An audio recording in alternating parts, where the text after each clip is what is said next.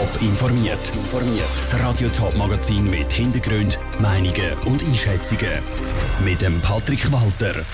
Warum die Kantone an einer Aussage vom Bundesrat Berchsee keine Freude haben und wie Fotografen an der Ausstellung Foto Schweiz Zürich-Oerlikon ihre Werke präsentieren, das sind zwei von den Themen im Top informiert.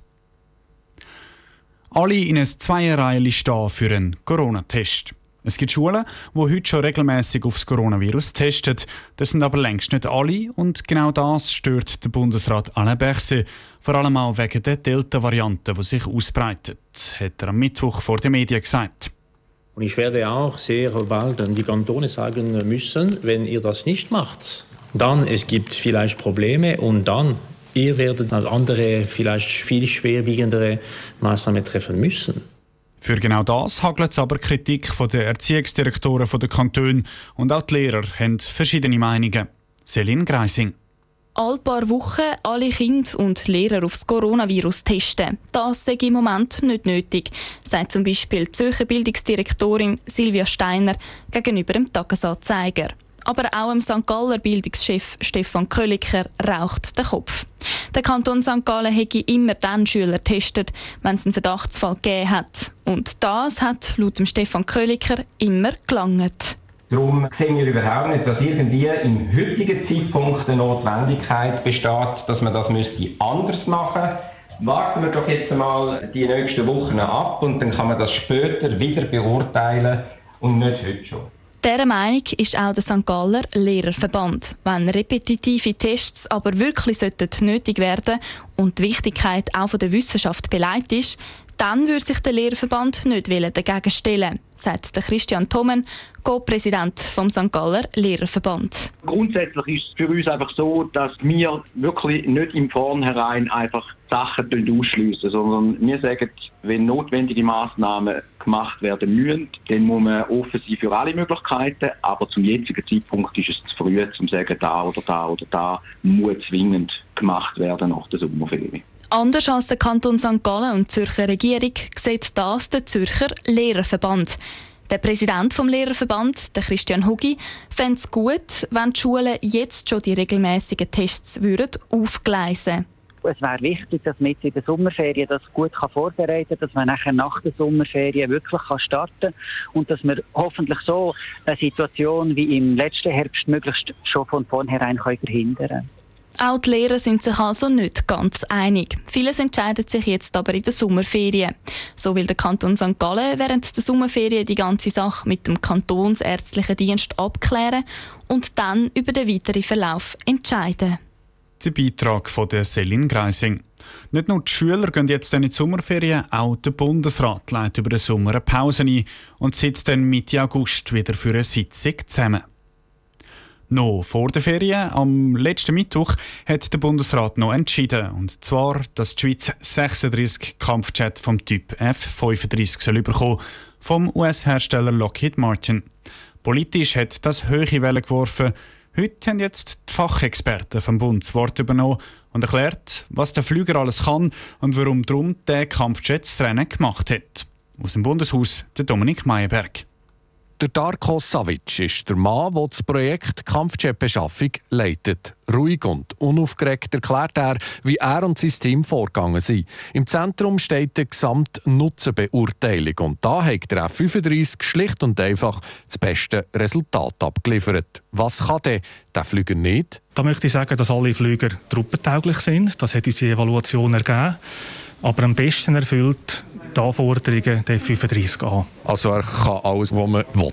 Alles, was gefordert ist, kann er, das ist korrekt. Von Anfang an war im Auswahlverfahren Folgendes klar. Gewesen. Falls mehrere Offerten in der Gesamtbeurteilung gleich gut abschneiden, könnten auch sicherheitspolitische Überlegungen gemacht werden. Weil das Angebot von Lockheed Martin aber mit Abstand das Beste war, sei es dazu gar nicht gekommen, sagt Pelvi Pulli, die Chefin der Sicherheitspolitik vom VBS. Es ist eben tatsächlich so gekommen, dass ein Angebot oder ein Resultat der Evaluation ist so klar war, dass ein Angebot ist mit Abstand äh, das Beste gewesen. Und dann ist der Marge de Manœuvre relativ klein gewesen, um können politische Überlegungen einbeziehen, so dass sie hätten ein, ein anderes Resultat zur Folge gehabt. Dass jetzt ein US-amerikanischer Anbieter den Zuschlag hat bekommen und nicht ein Europäer, hat selbstverständlich Reaktionen ausgelöst. Die Pelvi Pulli geht aber nicht davon aus, dass die Enttäuschung zu einer schlechteren Zusammenarbeit mit den Nachbarländern führt. Wir gehen davon aus und äh, werden uns für das einsetzen, dass die Kooperation mit Frankreich und Deutschland äh, weitergeht und ausgebaut wird. Wir gehen davon aus, dass sie das Interesse teilen. Ein grosses Thema bei der Beschaffung sind die Kosten. Auch da ist das Angebot von Lockheed Martin für einen F-35 das Beste gewesen. Dumpingpreis und Lockvogelangebot heisst es bei den KritikerInnen. Der Projektleiter Darko Savic erklärt sich den Gutpreis so. Da möchte ich sagen, dass der Preis im Wettbewerb entsteht. Ich kann zu der Preisgestaltung an sich von den, von den Herstellern nichts sagen, aber weil wir einen Wettbewerb haben, ist das auch ein Vorteil für die Schweiz. Bezüglich der Betriebskosten hat die Schweiz eine verbindliche Offerte für die nächsten zehn Jahre, also beispielsweise was die Systembetreuung oder die Nachbeschaffung von Waffen betrifft. Verbindliche Kostenberechnungen darüber hinaus seien aus kaufmännischer Sicht unseriös. Der Bundeshauskorrespondent Dominik Meyerberg. Ob es wirklich der Flüger F-35 wird, ist noch nicht sicher. Linke Parteien und Gruppen haben angekündigt, das mit einer Volksinitiative zu verhindern. Es ist ein Ort, wo ein grosser Haufen Fotos zu sehen sind.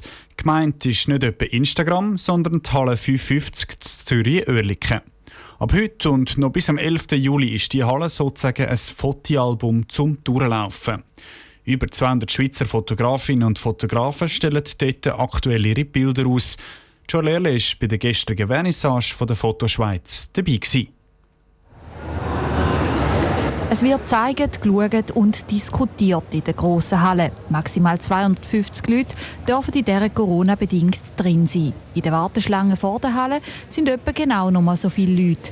Dass der Ansturm und das Interesse an der Ausstellung gross ist, erstaunt nicht. Normalerweise findet die grösste Fotoausstellung der Schweiz immer Anfang Januar statt, hat aber wegen der Corona-Pandemie abgesagt werden. Der Besitzer von der Foto Schweiz, Michel Pernet, hat das aber nicht so stehen lassen. Was dann geheißen hat, ja, im Juli ist es alles ein bisschen offener. Dann haben wir gesagt, okay, wir machen doch das vom 2. bis zum 11. Juli und zwar einfach auch, weil uns ganz, ganz viele Fotografen gefragt haben und gesagt, hey, machen das bitte für uns, weil wir haben jetzt 14 Monate lang nichts gehabt und für uns ist das ein ganz wichtiges Zeichen, um den Leuten zu sagen, dass es wieder losgeht.